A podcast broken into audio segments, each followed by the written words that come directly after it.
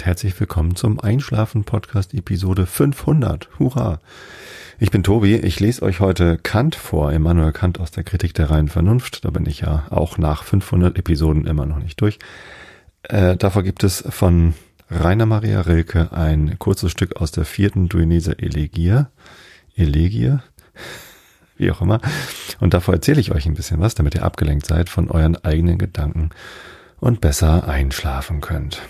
Ja, Episode 500. Äh, wie aufregend, was für eine Zahl. Und ihr kennt das ja. Ich mache zu diesen Jubiläen immer so ein bisschen Rückblick und ein bisschen Vorausschau.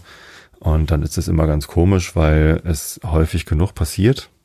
Wenn man alle zwei Wochen eine Episode macht, ist das gar nicht so überraschend. Aber es fällt auch immer so ein bisschen mit dem Geburtstag zusammen. Der Geburtstag von diesem Podcast ist ja ein Tag nach meinem eigenen Geburtstag, nämlich am 18. Oktober. Am 18. Oktober 2010 äh, habe ich die erste Episode rausgebracht. Jetzt ist 21, das heißt, in drei Wochen habe ich auch schon den elften Geburtstag mit diesem Podcast. Ähm, da gibt's dann aber schon 501 Episode. Also ist das jetzt hier die Jubiläumsepisode wegen der tollen Zahl 500. Ich habe aber gar keine Lust, jetzt schon wieder zweimal hintereinander diesen Vorschau-Rückblick Dingsbums zu machen. Das mache ich dann eher am, an meinem Geburtstag und für die heutige Episode nehme ich ein Thema, was äh, gewünscht worden ist. Ich habe letztens eine Postkarte bekommen, glaube ich, oder war es eine E-Mail? Ich bekomme sehr viele Postkarten im Moment, das ist total toll, da freue ich mich riesig. Und eine Hörerin oder ein Hörer, ich weiß es nicht mehr, hat sich das Thema ähm, Erwartungen gewünscht. Und ich finde, das passt auch sehr, sehr gut in eine Retrospektive, ähm, in eine Rückschau zur 500. Episode. Und es passt auch zur aktuellen Zeit, denn gestern war in Deutschland, also ich nehme heute am Montag, dem 27. September auf, morgen am 28. erscheint diese Sendung und gestern am 26. September war Bundestagswahl und außerdem auch noch zwei Landtagswahlen in Mecklenburg-Vorpommern und die Abgeordnetenhauswahl in Berlin. Da heißt das Landesparlament ja Abgeordnetenhaus. In Hamburg heißt es Bürgerschaft. Große Städte dürfen sich da anscheinend lustige Namen für ausdenken. Und außerdem gab es in Niedersachsen noch viele Nachwahlen, äh, weil ja vor zwei Wochen die Kommunalwahl war. Das hatte ich äh, in der letzten Episode erzählt, wie da die Wahl ausgegangen ist. In der Stichwahl, nur um das kurz zu erwähnen, um den Samtgemeindebürgermeisterposten in Tosted, in die ähm, der amtierende Bürgermeister, Samtgemeindebürgermeister Peter Dörsam, Dr. Peter Dörsam. Ich finde immer lustig, wenn auch auf Lokalebene Politiker mit ihrem Doktortitel in den Wahlkampf einziehen. Spricht natürlich überhaupt nichts gegen, denn der Doktortitel gehört ja zum Namen, der darf da auch durchaus verwendet werden. Er spielt nur so wenig eine Rolle, finde ich. Ich weiß gar nicht, worin Peter eigentlich promoviert hat. Ich habe meinen Doktortitel für den Kommunalwahlkampf nicht verwendet. Auf den Plakaten stand tatsächlich Tobi Bayer drauf. Im Internet stand überall Tobi Bayer. Ich glaube sogar auf dem Wahlschein stand nur Tobias Bayer, nicht Dr. Tobias Bayer. Das weiß ich aber nicht so genau. Habe ich gar nicht im Kopf. Ich habe da auch nicht hingeguckt. Ich habe ja jemand anders gewählt. ich wollte ja gar nicht in den Gemeinderat. Und im Samtgemeinderat habe ich auch jemand anders gewählt. Kann ich ja ruhig erzählen. Ja, ähm, Stichwahl Peter Dörsam gegen Rolf Aldag, der hat keinen Doktortitel. Äh, ich habe mit ihm zusammen Abi gemacht übrigens, mit dem Rolf. Äh, ich kenne ihn also von früher noch ganz gut. Ist auch ein anständiger Kerl. Äh, und gewonnen hat aber gestern Peter Dörsam. Und das freut mich, weil ich finde, dass er einen guten Job gemacht hat die letzten sieben Jahre. Er ist Mitglied der Grünen und wird auch von den Grünen unterstützt, war aber nicht der grüne Kandidat, sondern er hat unabhängig kandidiert. Kann man sich natürlich fragen, wie geht das denn? Ähm, naja, wenn eine Partei einen Kandidaten aufstellt, dann muss der Kandidat deutlich weniger dafür tun. Dann muss sich nur die Partei drum kümmern, die ähm, richtigen Wahlunterlagen einzureichen. Da hilft dann auch der Vorstand vom, von der Partei und so weiter und so fort. Und wenn man aber als unabhängiger Kandidat antreten will, dann muss man eben selber, also wenn man das erste Mal gewählt wird, muss man selber Unterschriften sammeln, damit man überhaupt zur Wahl antreten darf. Das sind jetzt nicht so viele auf lokaler Ebene, das sind nicht die 200, die ich damals für den Bundestag gebraucht hätte, aber ähm, es ist halt mehr Aufwand und auch im Wahlkampf, den hat Peter größtenteils allein bestritten. Wir haben ihn natürlich unterstützt mit Aufmerksamkeit und äh, mit Gesprächen, aber finanziell wurde er von der Grünen Partei nicht unterstützt, soweit ich das weiß. Und ähm, ja, ich zeigt ja das Wahlergebnis, dass ähm, er das äh, gut gemacht hat und die Wahl gewonnen hat. Ja. Ansonsten waren die Wahlergebnisse gestern ja ähnlich unbefriedigend, finde ich zumindest. Also wenn man nicht gerade SPD-Mitglied ist, ähm, dann waren die Wahlergebnisse gestern ähnlich unbefriedigend wie die Kommunalwahlergebnisse vor zwei Wochen. Ich hatte es ja erzählt, die Lage in, im Karkensdorfer Gemeinderat ist so, dass es fünf Sitze für die CDU gibt, drei für die Grünen, einen für die SPD und zwei, also jeweils einen für zwei Wählergemeinschaften. Gibt also keine klare Mehrheit äh, und die Findung, wer denn jetzt Bürgermeisterin oder Bürgermeister wird, ist noch ein bisschen offen und äh, wird nicht einfach, glaube ich. Ja, und ähm, das ist jetzt auf Bundesebene ja ähnlich. Ne? Da ähm, gibt es jetzt ähm, eine, eine SPD, die leicht gestärkt, oder ja, doch ordentlich gestärkt, ähm, da reinkommt. Die Umfragen waren ja in der letzten Zeit auch sehr positiv und das hat sich jetzt auch im Wahlergebnis bestätigt. Die CDU hat stark verloren, das historisch schlechteste Ergebnisse jemals äh, bekommen. Die Grünen haben den stärksten Zugewinn mit irgendwie 5,8 Prozent oder so. Aber natürlich nach den Umfragen im Frühjahr, wo sie dann mal ganz vorne lagen, ist es immer noch eine Enttäuschung, dass jetzt äh, die Grünen nicht stärkste Kraft geworden sind. Davon sind sie äh, zehn Punkte entfernt. Das ist also sehr weit entfernt. Und ja, deswegen ist es ein tolles Ergebnis und trotzdem darf man enttäuscht sein. das ist immer äh, ganz, ganz irritierend. Ganz ähnlich eigentlich wie auf kommunaler Ebene. Da gab es zwar keine Umfragen, wo wir ganz vorne lagen, aber ne, ne, weiß nicht, ob man sich, ob wir uns da nicht andere Hoffnungen hätten machen können. Ja. Ähm, tja, und jetzt ähm, wird es wahrscheinlich lange dauern, äh, bis wir eine neue Bundes Regierung haben. Ich glaube, das wird sehr, sehr schwierig. Äh, zur Wahl stehen ja die Ampel Rot, Grün, Gelb, äh, die Jamaika-Koalition Schwarz, Grün, Gelb oder eben die große Koalition Rot, Schwarz. Ich glaube, Schwarz, Gelb, Braun ginge rechnerisch auch, äh, aber das will ich mal nicht hoffen, dass das irgendwer ähm, ernsthaft erwägt. So, und für die, für die ersten beiden mit Grün-Gelb äh, Koalitionen wird es halt wirklich schwierig, die Erwartungen der Grünen und die Erwartungen der Gelben irgendwie zusammenzubringen. Da, da muss ich dann zeigen, inwiefern die ähm, Vernünftigen in der, in, bei den Grünen mit denen innerhalb der FDP, die vielleicht auch vernünftig genug sind äh, und nicht nur auf Egoismus und und Wissenschaftsunglauben äh, irgendwie ähm, setzen. ist ja auch ganz erstaunlich bei den Gelben, dass da ähm, immer so irgendwelche Gespenster von, wir können das doch alles mit intelligenten Lösungen hinkriegen, ähm, erwartet werden. Ja, das, das wird schwierig, da eine, eine gemeinsame Basis zu finden und dann müssen die auch noch überlegen, äh, und das wird ja auch Teil der Verhandlung sein, ob man dann eher mit der SPD, die vielleicht zumindest vom Programm her ein bisschen progressiver ist, oder vielleicht dann auch mit der CDU, die vom Programm her deutlich konservativer ist, zusammenarbeitet. Und wenn das nicht klappt, weil es halt sehr, sehr schwierig ist, gibt es immer noch die Chance auf Rot-Schwarz, ähm, was natürlich auch ja dann ein weiter so wäre wie die letzten 16 Jahre. Ähm, ich finde das sehr bedauerlich. Ich hatte mir natürlich was anderes erhofft. Ich hatte mir erhofft, dass wir eine klarere Aussage bekommen, dass Deutschland eine progressive Regierung möchte. Progressiv im Sinne von, wir wollen Dinge verändern.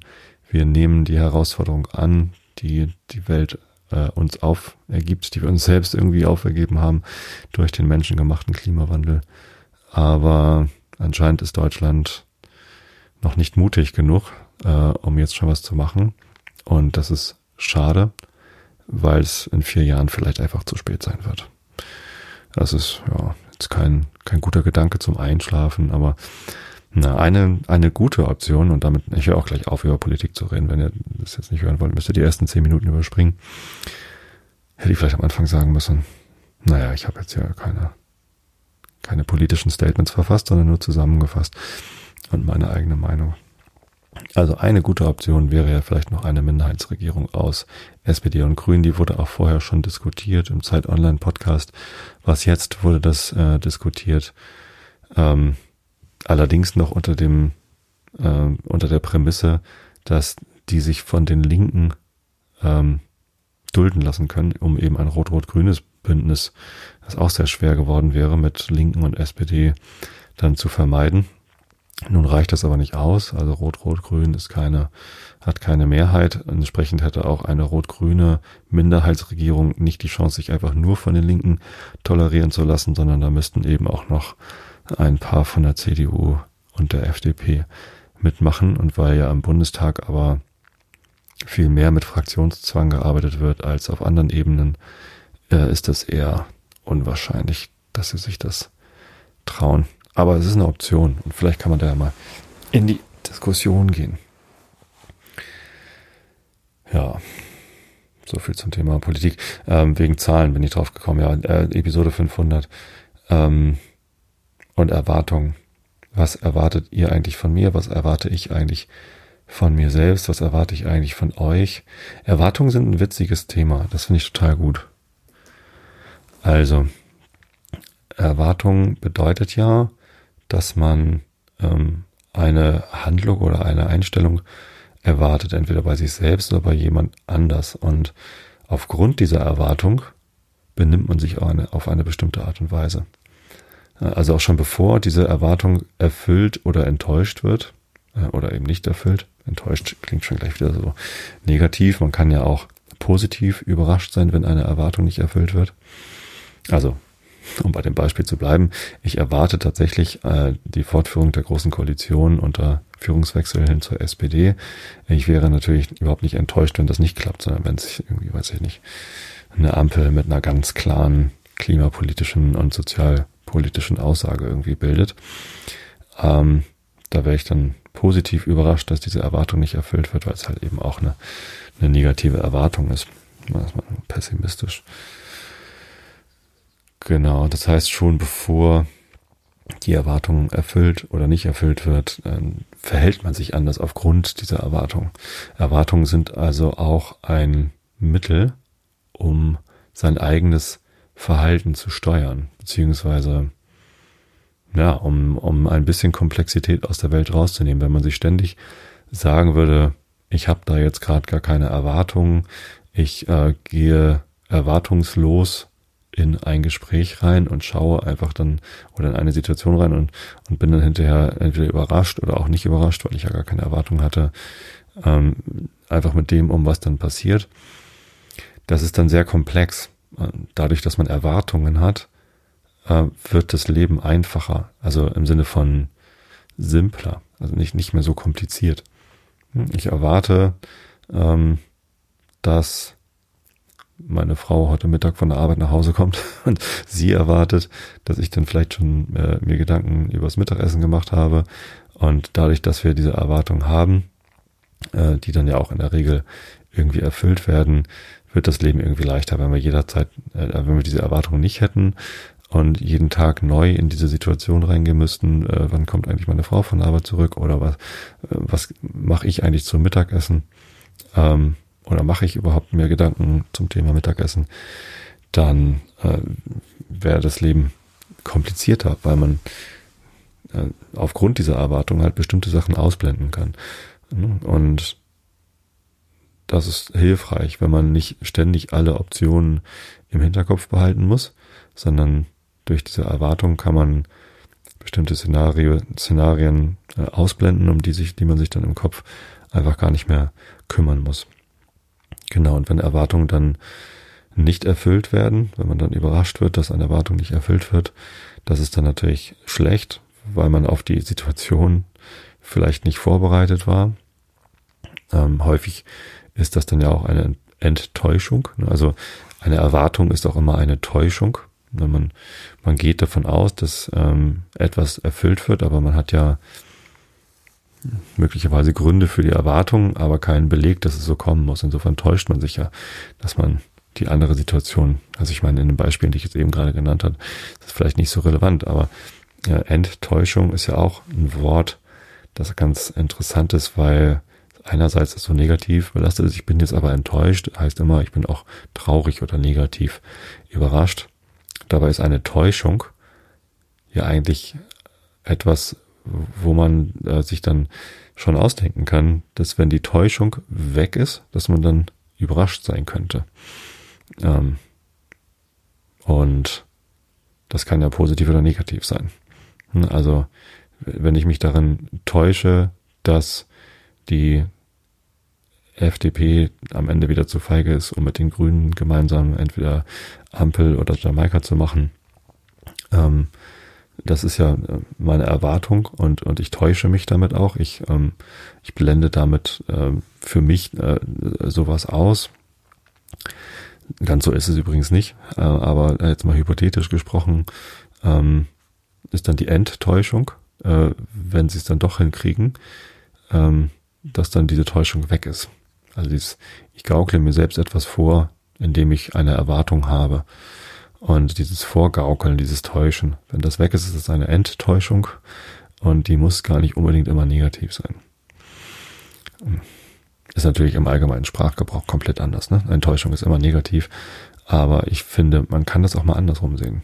Dass, dass man, wenn man eine Erwartung hat, die nicht erfüllt wird, nicht enttäuscht sein muss im Sinne von negativen, sondern auch enttäuscht sein kann im Sinne von positiv. Ja. Und das Gleiche gilt eben auch ähm, an sich selbst, aber es ist deutlich schwieriger, äh, sich selbst zu enttäuschen, wenn man eine Erwartung an sich hat. Also ich habe die Erwartung an mich selbst, dass ähm, ich alle zwei Wochen eine Episode vom Einschlafen Podcast veröffentliche. Das ist ja, ich habe diese Erwartung an mich selbst, weil ich vielleicht auch, weil ich das Gefühl habe, dass ihr die Erwartung an mich habt. Ich ähm, könnte euch natürlich auch einfach sagen, ähm, Einschlafen-Podcast gibt's dann, wenn es Einschlafen-Podcast gibt und stellt euch mal nicht so an. Ähm, das wäre aber wahrscheinlich, also dann hättet ihr gar nicht erst die Erwartung, dass alle zwei Wochen eine Episode kommt. Und ähm, das, äh, das Leben wäre natürlich deutlich komplexer, weil ihr nicht, euch nicht darauf einstellen könnt, wann eine neue Episode kommt. Äh, ich hätte wahrscheinlich Probleme, den Podcast dann überhaupt aufrechtzuerhalten, weil äh, es für mich natürlich auch eine Art von Motivation ist, ein Ziel zu haben, alle zwei Wochen eine Episode zu veröffentlichen. Das ist jetzt kein besonders ehrgeiziges Ziel, aber es ist halt ein Ziel. Und wenn ich das nicht hätte, dann gäbe es bestimmt Situationen, wo ich sage, ja, nee, im Moment passt es einfach nicht rein. Und dann sind auf einmal vier Wochen verstrichen und wer weiß, ob ich dann überhaupt noch Lust bekomme. So, das ist also eine Erwartung, die ich an mich selbst aufbaue, um äh, quasi eurer Erwartung, die ich ja selbst verursacht habe, ähm, gerecht zu werden, um auch selbst motiviert zu sein. Kann ich meinen eigenen Erwartungen mir selbst gegenüber natürlich auch mal nicht gerecht werden, wenn ich zum Beispiel krank bin, bin ich lange nicht gewesen, ne? Ist auch ganz cool. Wenn ich im Urlaub bin oder auf Geschäftsreise, dann kann ich diese Erwartung nicht erfüllen. Wenn es planbar ist, kann ich die Erwartung natürlich auch schon vorher ähm, beseitigen und sagen, erwartet bitte in zwei Wochen keine neue Episode. Ähm, aber manchmal ist es dann eben auch spontan und überraschend, dass ich eine Erwartung mir selbst gegenüber ähm, nicht erfüllen kann. So, und es kann aber auch sein, dass man Erwartungen an sich selbst hat, die äh, vielleicht ein bisschen zu hoch gesteckt sind. Ich habe an mich selbst die Erwartung gehabt, vor vier Jahren nach der letzten Bundestagswahl, als die AfD das erste Mal in den Bundestag eingezogen ist, dass ich mich stärker in der Politik engagieren möchte. Ich möchte, wollte es einfach nicht hinnehmen, dass äh, diese Partei, in der eben auch äh, Faschisten organisiert sind, ähm, dass diese Partei äh, im Bundestag ist und dass es irgendwie droht, dass die auch äh, was zu sagen haben und dass sie überhaupt diese Aufmerksamkeit bekommen. Das finde ich äh, äußerst bedenklich. Und deswegen hatte ich die Erwartung ich selbst, ich muss was tun. Zuerst hatte ich das probiert mit dem Podcast äh, aus dem Hintergrund, der leider recht erfolglos war. Drei Episoden habe ich gemacht, dann ist das eingeschlafen, ähm, weil es zu schwierig war, die Termine mit den Politikern zu organisieren. Da war einfach zu wenig Feedback von den Politikern, die ich angesprochen habe. Das waren ja alles ja die Hinterbänkler, die aus dem Hintergrund, ne, die in der letzten Reihe, die über das letzte Listenmandat noch mit in den Bundestag gekommen sind. Die habe ich angeschrieben und da kam sehr wenig Feedback, also wenig Interesse in diesem Podcast teilzunehmen. Und deswegen ist das wieder eingeschlafen und dann habe ich mich halt hier breitschlagen lassen, das in der, in der Politik zu machen. Und auf, aufgrund meiner Erwartung, dass ich mich jetzt politisch engagiere, aufgrund meiner Erwartung an meine eigene antifaschistische Haltung, ähm, habe ich das dann gemacht. Ich habe äh, hier zwei, drei Jahre, ich weiß gar nicht, wie, wie lange es jetzt genau war. Ich glaube so vor, vor zweieinhalb Jahren oder vielleicht auch schon vor, naja, Ende 2019, glaube ich, bin ich bei den Grünen eingetreten. Und oder 2018? Ich weiß es nicht mehr. Müsste ich mal nachgucken. So, und ähm, da habe ich dann natürlich auch die Erwartung an mich, dass, ne, also ähm, David hat die Erwartung, dass ich für den Gemeinderat kandidiere, weil das die Vereinbarung war. Ne, er ist bei der CDU ausgetreten und bei den Grünen eingetreten, weil ich ihm gesagt habe, wenn du das machst, dann mache ich mit. Also die Erwartung war, dass ich dann auch kandidiere. Habe ich dann ja auch gemacht. Meine Erwartung an mich war, ich möchte es dann eben auch ordentlich machen. Deswegen habe ich mich im Wahlkampf äh, sehr reingehängt. Ich habe einen Großteil unseres Wahlprogramms äh, ausformuliert. Ich habe sehr viel Zeit in die Diskussionen äh, gesteckt. Ähm, ich habe sehr viel Zeit in die Internetseiten ähm, gesteckt. Ich habe sehr viel Zeit in die Fotos gesteckt, die wir gemacht haben. Äh, ich habe sehr viel Zeit in das äh, Plakatieren gesteckt. Ich war mit an den Marktständen, wenn wir beim auf dem Markt oder vom Supermarkt standen.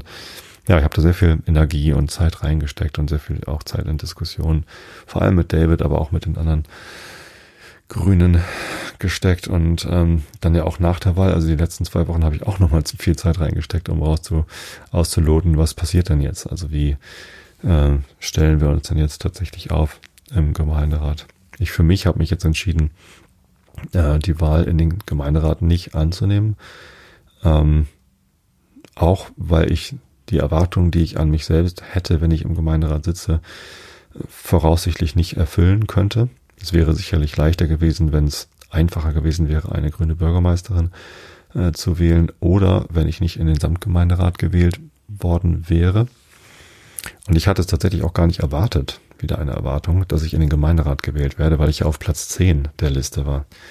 Ähm, Nochmal zur Erinnerung, wir haben elf Sitze im Gemeinderat, die zu vergeben sind.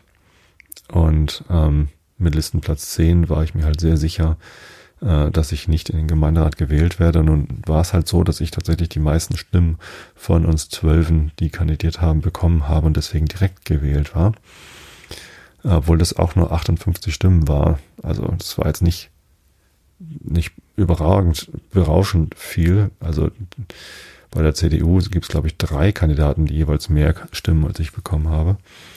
Ähm, bei den Wählergemeinschaften, glaube ich, alle drei Kandidaten haben mehr als mehr Stimmen als ich bekommen. Ähm, und auch innerhalb der grünen Liste habe ich mit 58 Stimmen jetzt nicht irgendwie weit vorne gelegen, sondern zwei hatten 54 Stimmen, einer hatte 51 Stimmen und ähm, das ist alles sehr, sehr dicht beieinander. So, deswegen ähm, hätte ich das halt nicht erwartet. Und dass ich jetzt in beide Räte, den Gemeinderat und den Samtgemeinderat gewählt worden bin, äh, macht es mir sehr schwer, ähm, auch unter der Prämisse, dass die Ratsarbeit im Gemeinderat die nächsten fünf Jahre sehr schwierig sein wird. Ähm, zu erwarten, dass ich beides gut mache, also Samtgemeinderat und Gemeinderat. Und da habe ich mich jetzt halt für den Samtgemeinderat entschieden. Ähm, und das, die Wahl in den Gemeinderat abgelehnt. Ja, da habe ich natürlich wahrscheinlich auch Erwartungen enttäuscht. Ich habe 58 Stimmen bekommen. Die Menschen, die mich direkt gewählt haben, die haben natürlich auch erwartet, dass ich ähm, dann, äh, wenn ich dann gewählt werde, das auch mache. Andererseits sind deren Stimmen ja nicht verloren. Ähm, es werden ja bei der Entscheidung, wie viele Sitze denn eine, einen Wahlvorschlag bekommt, alle Stimmen, die der Liste und den einzelnen Kandidaten zukommen, äh, zusammengezählt und dann per Hamilton-Verfahren ausgerechnet, wie viele Sitze dieser Wahlvorschlag bekommt, genau. So, das heißt, das sind jetzt keine verlorenen Stimmen. Und wir haben auch äh, ein Drittel unserer Stimmen für den für die Liste bekommen, also für den Gesamtwahlvorschlag. Deswegen finde ich es auch komplett legitim zu sagen, okay, ich habe jetzt nicht, also ich bin jetzt nicht als einziger gewählt worden, sondern der der Wahlvorschlag insgesamt hat ja viel mehr Stimmen bekommen als ich alleine. Deswegen äh, finde ich es auch okay zu sagen, ja, ähm, wenn ich durch meinen Rücktritt dafür sorge, äh, dass andere von dem Wahlvorschlag mit reinkommen, dann, dann ist das nicht unanständig oder so. Ich habe da keinerlei, keinerlei moralische Bedenken, diese Wahl nicht anzunehmen und damit irgendeine Erwartung eben nicht zu erfüllen. Genau, so, aber wenn man schon weiß, dass man eine Erwartung an sich selbst nicht erfüllen kann, dann sollte man vielleicht relativ schnell äh, die Situation klären. Und das, da bin ich nochmal bei einem weiteren Thema, nämlich Erwartungsmanagement. Gibt es eigentlich ein gutes Wort für Management? Verwaltung eigentlich, ne? Erwartungsverwaltung. Auf Englisch sagt man immer Expectation Management. Management ist auch ein eingedeutschter Begriff eigentlich schon. Ich weiß es gar nicht. Ja, also Erwartungsmanagement bedeutet, dass man sich überlegt, welche Erwartungen könnten denn vorliegen. Und das betrifft ähm, meistens andere Personen. Also welche Erwartungen könnten denn andere Personen haben?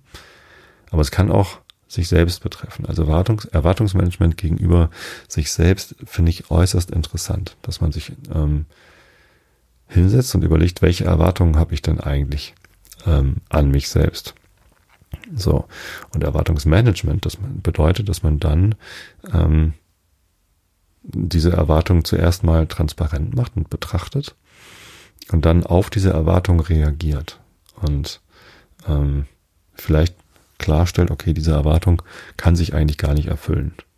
Das heißt, die Enttäuschung erfolgt schon bevor, also so schnell wie möglich, äh, kommt diese Täuschung weg damit äh, man nicht später, also wenn man diese Erwartung nicht länger hat, dadurch wird dann zwar die Komplexität wieder größer, weil die Realität, die man oder die Erwartung, die man ausgeblendet hat, die die Möglichkeiten, die man aus so ist es richtig, die Möglichkeiten, die man durch eine Erwartung ausblendet, die werden dann auf einmal wieder sichtbar, wenn man diese Erwartung so früh wie möglich enttäuscht, die Täuschung äh, wirkt. Und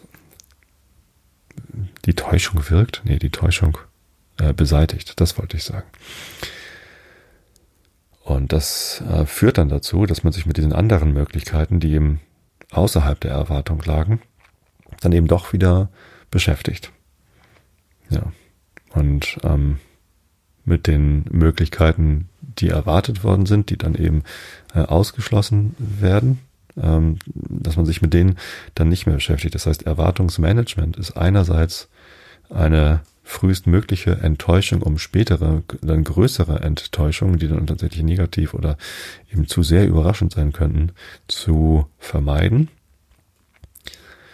Äh, und äh, außerdem äh, auch wieder eine Vereinfachung, weil dadurch, dass die Möglichkeiten, die man erwartet hat, dann ja ausgeschlossen sind, ähm, in, indem man das Erwartungsmanagement betrieben hat und quasi ne, wirklich mal realistisch schaut, okay, welche Möglichkeiten hiervon sind denn, sind denn wirklich realistisch, sind denn wirklich erwartbar, ähm, dann, äh, dann hat man es ja auch wieder leichter, weil äh, vielleicht andere Möglichkeiten ausgeschlossen sind, die man ähm, vorher eben noch mit drin hatte.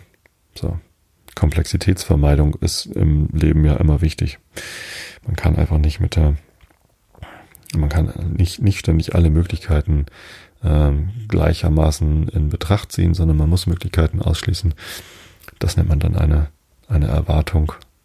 Und Erwartungsmanagement ist halt gerade in, in Führungsebenen, im Teamwork, im, äh, in der Familie und eben auch sich selbst gegenüber ein ganz, ganz wichtiges Mittel, um ähm, falsche Erwartungen, von denen man eigentlich schon wissen könnte, dass sie nicht erfüllt werden oder dass sie enttäuscht werden, äh, möglichst frühzeitig zu beseitigen oder diese Erwartung zumindest abzusenken. Manchmal ist es ja auch nicht ja, nein. Manchmal ist es ja auch nicht vollkommen klar, welche Möglichkeiten es gibt und welche es nicht gibt oder welche schon ausgeschlossen werden können, welche nicht. Manchmal geht es da eher um Wahrscheinlichkeiten. Ne? Und Erwartungsmanagement bedeutet dann, dass man vielleicht dann im ersten Schritt äh, alleine, im zweiten Schritt dann aber auf jeden Fall mit denen, die auch betroffen sind, sich zusammensetzt und sich die Wahrscheinlichkeiten gemeinsam anschaut und gemeinsam bespricht. Dadurch äh, wird dann meistens schon vieles klarer, was man erwarten sollte und erwarten kann. Dadurch sind vielleicht nicht alle Möglichkeiten schon gleich geklärt. Die Zukunft ist dann immer noch äh, manchmal vage oder ungewiss, aber zumindest wissen dann alle, welche Erwartungen denn eigentlich die anderen haben und das kann sehr, sehr hilfreich sein. Denn das ist dann auch noch die letzte Schwierigkeit beim Thema Erwartungen. Wenn man Erwartungen hat, die der andere nicht kennt, ich überlege gerade, ob das auch auf einen, einen selbst zutreffend ist, wenn ich Erwartungen an mich selber habe, die ich selber gar nicht kenne. Puh, schwierig, aber nicht sicherlich möglich. Äh, lass uns mal bei dem ähm, externen bleiben. Also wenn ich ähm, Erwartungen an jemanden habe und diese andere diese Erwartung aber gar nicht kennt. Ist ja erstmal die Frage, bin ich mir selber darüber bewusst, dass der andere die Erwartungen nicht, nicht kennt? Ähm, oder ist es eigentlich klar, weil wir schon drüber gesprochen hatten? Also nach dem, äh, mit erfolgreichem Erwartungsmanagement weiß es jeder, welche Erwartungen jeder von dem anderen hat. Ähm, aber das ist ja der, der seltenere Fall, würde ich mal sagen. Ähm, wenn der andere gar nicht weiß, welche Erwartungen ich von ihm habe, dann ist das unfair in einer gewissen Art und Weise, weil äh, ich für mich äh, die Realität vereinfache, indem ich bestimmte Möglichkeiten ausschließe. Der andere weiß es aber gar nicht, äh, dass ich das ausschließe und ähm, verhält sich entsprechend, dass er meine Erwartung gar nicht kennt und die Möglichkeit tritt dann halt vielleicht doch ein. Das heißt, eine, eine Erwartung, die ich habe, wird enttäuscht und ich bin dann vielleicht sogar sehr negativ enttäuscht und, und traurig. Aber die Erwartung war gar nicht klar. So, das heißt, ähm, das ist auch nochmal eine wichtige äh, Unterscheidung bei Erwartungen, ob die eigentlich transparent sind, ob die eigentlich dem anderen bekannt sind. Es ist was, das eine, äh, wenn man eine Erwartung enttäuscht, der, des, deren man sich bewusst war. Das andere, wenn man eine Erwartung enttäuscht, deren man sich nicht bewusst war. Ja, das eine ist Betrug äh, oder äh, be bewusste Verletzung zumindest. Ähm, das andere ist komplett unschuldig, würde ich behaupten. Also wenn ich, wenn ich eine Erwartung nicht kenne und gar nicht kennen kann und sie dann enttäusche, dann kann ich da gar nichts für. Ähm, ich kann mir höchstens vorwerfen, dass ich selbst kein Erwartungsmanagement betrieben habe. Ja. Es ist ein ziemlich komplexes Thema und ich, äh, mir macht es gerade total Spaß, darüber zu äh, philosophieren, weil ich glaube, dass ich in meinen ähm, gedanklichen Verstrickungen, die ich hier gerade vollführe, ähm, euch aus euren Gedanken auf jeden Fall rausreißen kann. Ich weiß gar nicht, ob mir noch irgendwer folgen konnte, der jetzt gerade zugehört hat. Ähm, und ich persönlich schlaf in solchen Momenten immer sehr gut ein, wenn es das irgendwie so, ja, also Klar würde man vielleicht ganz gerne zuhören, was der Tobi da jetzt gerade erzählt. Aber so richtig relevant und wichtig ist es ja auch nicht. Und dann schläft man, glaube ich, sehr, sehr gut ein. Würde mich mal interessieren. Das ist ja, ich, ich erwarte, dass es euch so geht. Aber ob diese Erwartung eigentlich äh, von euch geteilt wird, äh, ist sehr interessant. Ich kriege ja immer mal wieder Zuschriften, wo dann drin steht, äh, was ihr eigentlich von mir erwartet. Äh, also nicht so explizit, aber ich habe letztens einmal gehört, dass die Person erwarten würde, ich würde viel länger vorlesen und nicht so viel erzählen. Das kam allerdings nach einem vorherigen Austausch, dass das, was ich erzähle, dieser Person nicht passt. Und dann ist das natürlich irgendwie äh, ein, ein lustiger Vorschlag gewesen, dass ich doch bitte weniger von dem erzählen soll, was mich bewegt. Wenn es ihr dann eigentlich nicht passt, äh, was ich erzähle, ist das ja irgendwie eine Erwartung, die mich einfach nur in meiner eigenen Entfaltung einschränken soll. Das fand ich so ein bisschen äh, unverschämt. Ich erwarte, dass die Person diesen Podcast dann vielleicht einfach gar nicht hört, wenn ihr nicht passt, was ich, was ich hier erzähle. So, ähm, aber mehr, länger vorlesen wäre eine Erwartung. Ähm, ich persönlich erwarte von mir in diesem Podcast nur, dass ich überhaupt vorlese, aber wie lange ich vorlese, hängt dann immer davon ab, wie viel ich vorher schon erzählt habe und ähm, wie lange ich noch vorlesen mag, ohne dass mir die Stimme äh, wegrutscht oder sonst was. Dann gibt's, was gibt's denn noch für Erwartungen? Das äh, stimmt. Ich habe die Unterstellung, dass meine Hörerinnen und Hörer von mir erwarten, dass die Episoden immer mindestens eine Dreiviertelstunde lang sind und lieber noch länger. Also ich, ich peile irgendwie immer eine Stunde an, obwohl ich finde, dass eine Stunde Einschlafen Podcast eigentlich zu lang ist. Ich finde es auch sehr anstrengend, eine Stunde Einschlafen Podcast aufzunehmen. Ich mache ja Pilates und wir haben früher immer eine Stunde Pilates gemacht und die Pilates-Lehrerin hat dafür halt einen festen Stundensatz bekommen. Den Stundensatz teilen wir uns äh, mit ein paar Arbeitskollegen. Äh, früher im Büro, äh, heute per Zoom zu Hause. Tatsächlich sitze ich hier gerade noch in äh, Pilates-Klamotten.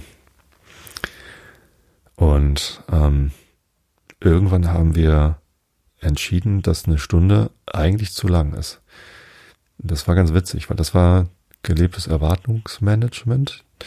Ich glaube, unsere Trainerin hat erwartet, dass wir eine Stunde wollen, weil eine Stunde pro Woche war das damals, das, das ist ja irgendwie, also weniger wäre ja lächerlich. Sondern haben wir aber während der Pandemie und im Homeoffice dann entschieden, wir wollen zweimal die Woche trainieren, weil das besser ist.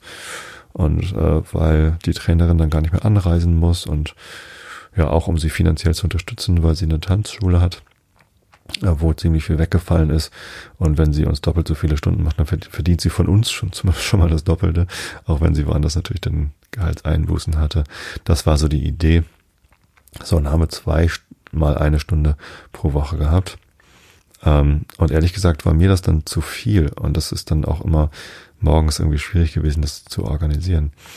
Und jetzt haben wir vor einigen ähm, Monaten schon gesagt, eigentlich, äh, und weil es dann eben auch zeitlich schwierig war, wann fangen wir an, wann hören wir auf? Wir fangen jetzt deutlich früher an als früher. Ich glaube, früher haben wir 9.30 Uhr gemacht oder so.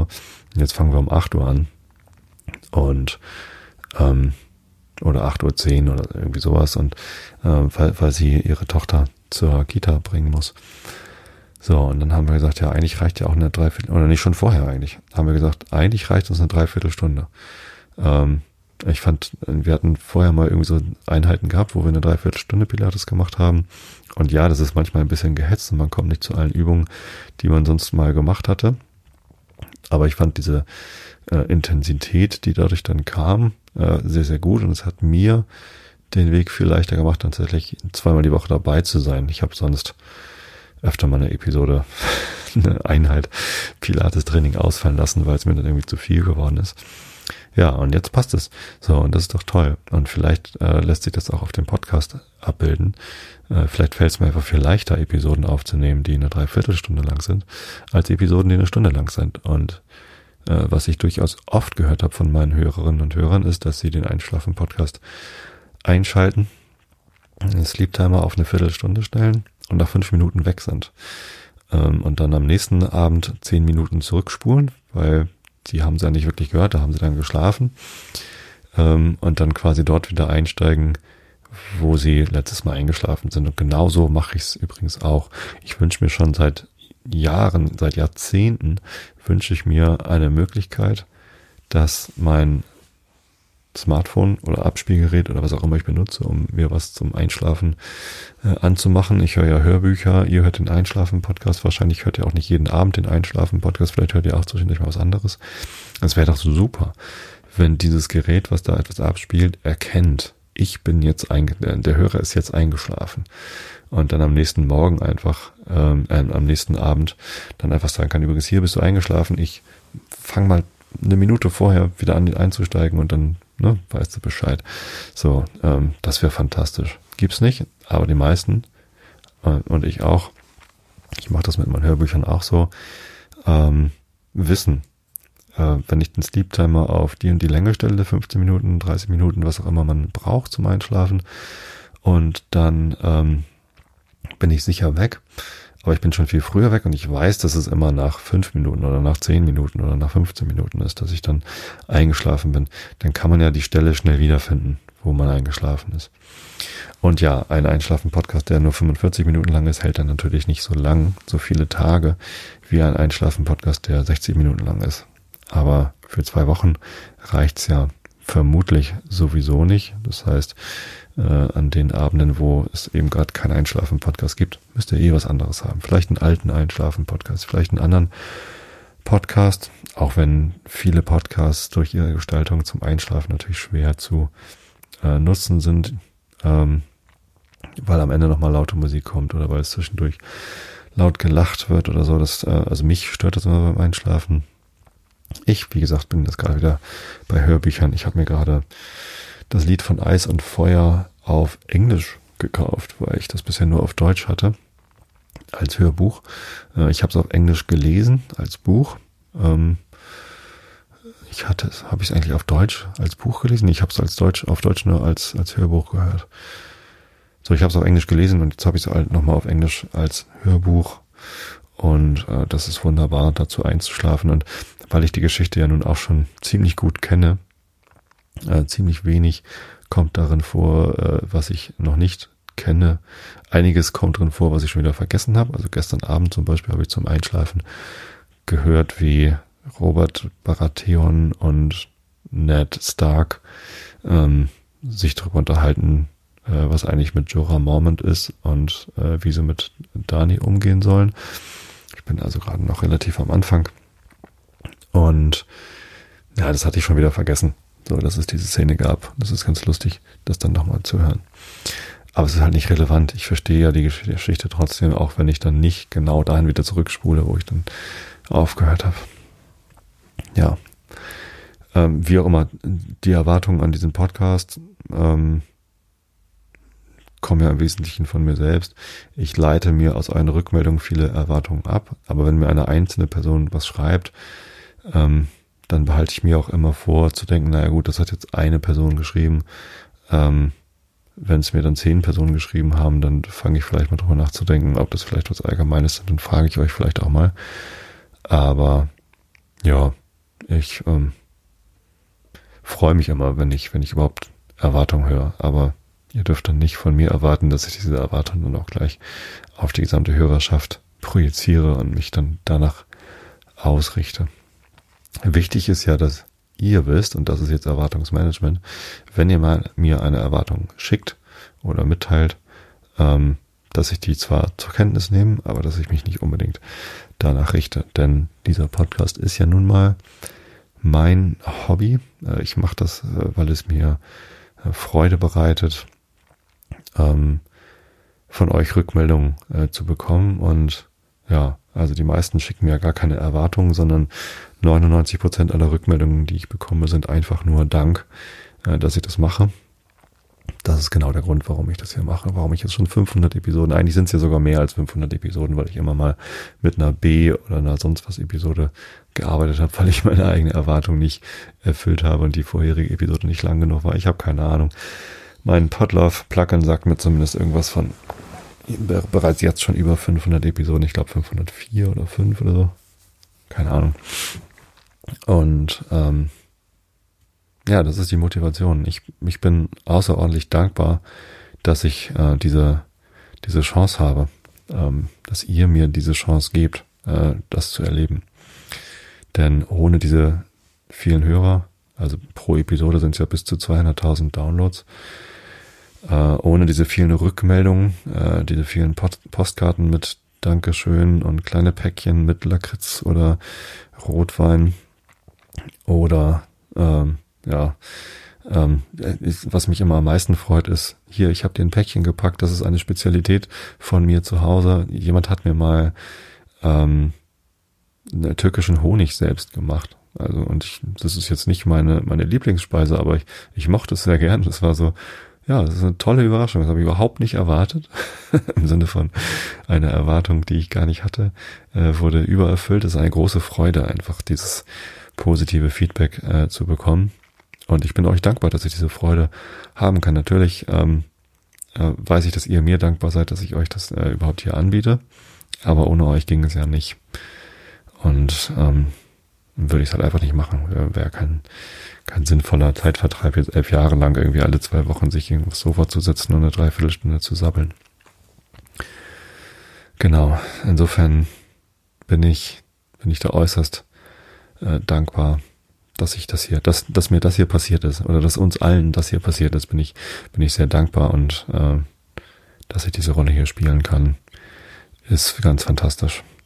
Ja, es macht mich sehr stolz und glücklich. Genau.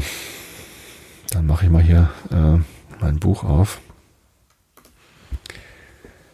Rainer Maria Rilke, der Kindle hat heute Nacht wieder ein Update gemacht, aber das habe ich zum Glück schon durchgespielt.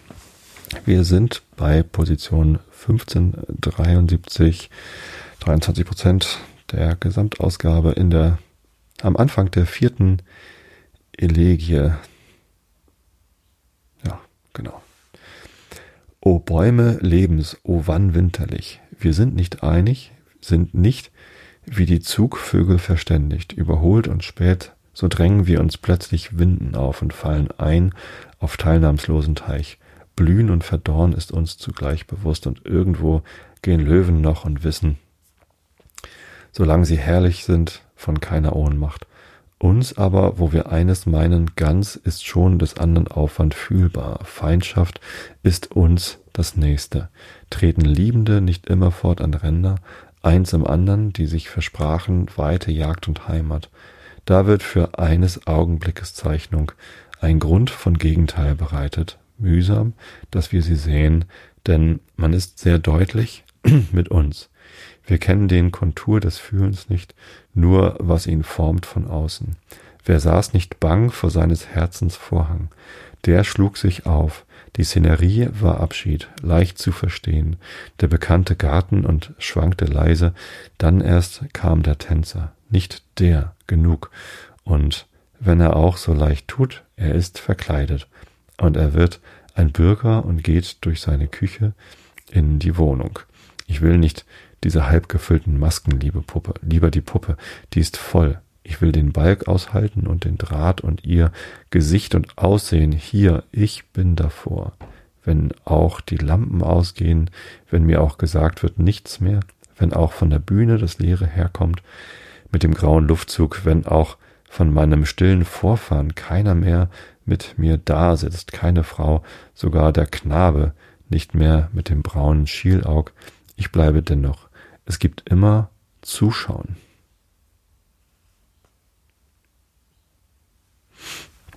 Ja, Episode 500 schreibe ich da jetzt rein.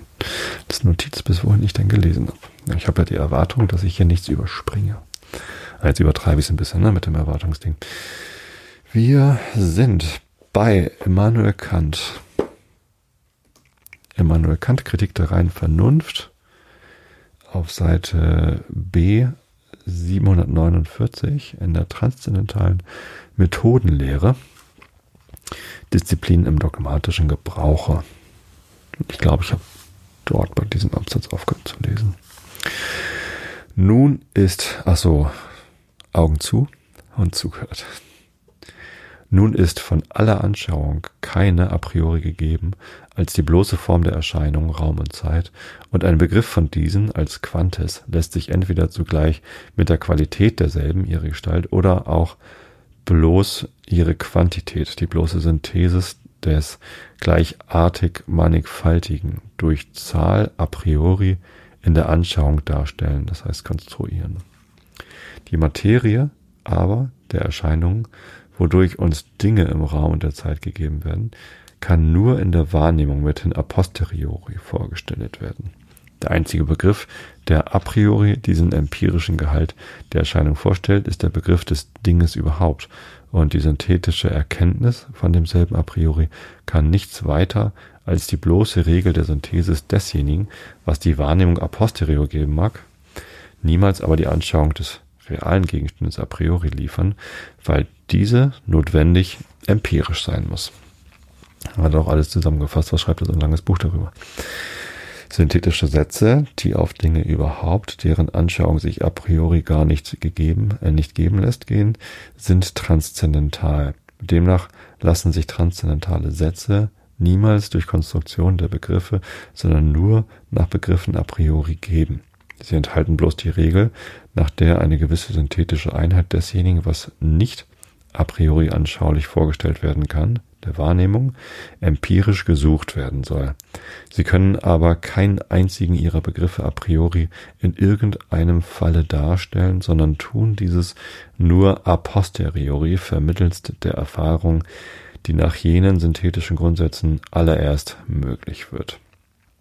Wenn man von einem Begriffe synthetisch urteilen soll, so muss man aus diesem Begriffe hinausgehen und zwar zur Anschauung, in welcher es gegeben ist. Denn bliebe man bei dem stehen, was im Begriffe enthalten ist, so wäre das Urteil bloß analytisch und eine Erklärung des Gedanken nach demjenigen, was wirklich in ihm enthalten ist. Ich kann aber von dem Begriffe zu der ihm korrespondierenden reinen oder empirischen Anschauung gehen, um ihn der in derselben in konkreter zu erwägen und was dem Gegenstande desselben zukommt, a priori oder a posteriori zu erkennen. Das erstere ist die rationale und mathematische Erkenntnis durch die Konstruktion des Begriffs, das zweite die bloß, bloße empirische, mechanische Erkenntnis, die niemals notwendige und apodiktische Sätze geben kann. So könnte ich meinen empirischen Begriff vom Golde zergliedern, ohne dadurch etwas weiter zu gewinnen, als alles, was ich bei diesem Worte wirklich denke, herzählen zu können, wodurch in meinem Erkenntnis zwar eine logische Verbesserung vorgeht, aber keine Vermehrung oder Zusatz erworben wird. Ich nehme aber die Materie, welche unter diesem Namen vorkommt, und stelle mit ihr Wahrnehmung an, welche mir verschiedene synthetische, aber empirische Sätze an die Hand geben werden. Den mathematischen Begriff eines Triangels würde ich konstruieren, das heißt a priori in der Anschauung geben und auf diesem Wege eine synthetische, aber rationale Erkenntnis bekommen. Aber wenn mir der transzendentale Begriff einer Realität, Substanz, Kraft und so weiter gegeben ist, so bezeichnet er weder eine empirische noch reine Anschauung, sondern lediglich die Synthesis der empirischen Anschauung, die also a priori nicht gegeben werden können. Und es kann also aus ihm, weil die Synthesis nicht a priori zu der Anschauung, die ihm korrespondiert, hinausgehen kann, auch kein bestimmter synthetischer Satz, sondern nur ein Grundsatz der Synthesis möglicher empirischer Anschauung entspringen. Das ist bei Synthesis eine Fußnote. Vermittels des Begriffs der Ursache gehe ich wirklich aus dem empirischen Begriff von einer Begebenheit, da etwas geschieht, heraus, aber nicht zu der Anschauung, die den Begriff der Ursache in concreto darstellt, sondern zu den Zeitbedingungen überhaupt, die in der Erfahrung dem Begriffe der Ursache gemäß gefunden werden möchten. Ich verfahre also bloß nach Begriffen und kann nicht durch Konstruktion der Begriffe verfahren, weil der Begriff eine Regel der Synthesis der Wahrnehmung ist, die keine reine Anschauung sind und sich also a priori nicht geben lassen. Fußnote Ende. Also ist ein transzendentaler Satz ein synthetisches Vernunfterkenntnis nach bloßen Begriffen und mithin diskursiv, in dem dadurch alle synthetischen Einheiten der empirischen Erkenntnis alle erst möglich, keine Anschauung, aber dadurch a priori gegeben wird. So, bis hierhin. Ich freue mich dass hier eine 5 jetzt vorne steht, 500, ist super. Bin ich irgendwie stolz drauf, dass es 500 geworden sind. Und es werden noch mehr. Und es kommt noch mehr, worauf ich stolz sein werde, denn nächsten Monat erscheint mein Buch. Wenn ihr das vorbestellen wollt, mik.fm, mik.fm slash Buch. Da könnt ihr es vorbestellen. Freue ich mich, wenn ihr es macht. Ich freue mich aber auf jeden Fall, wenn ihr besser einschlafen konntet und mir hier treu bleibt. Denn ich habe euch alle lieb. Ich wünsche euch allen eine gute Nacht und eine gute Woche oder zwei. Und wir hören uns. Bis dann. Tschüss.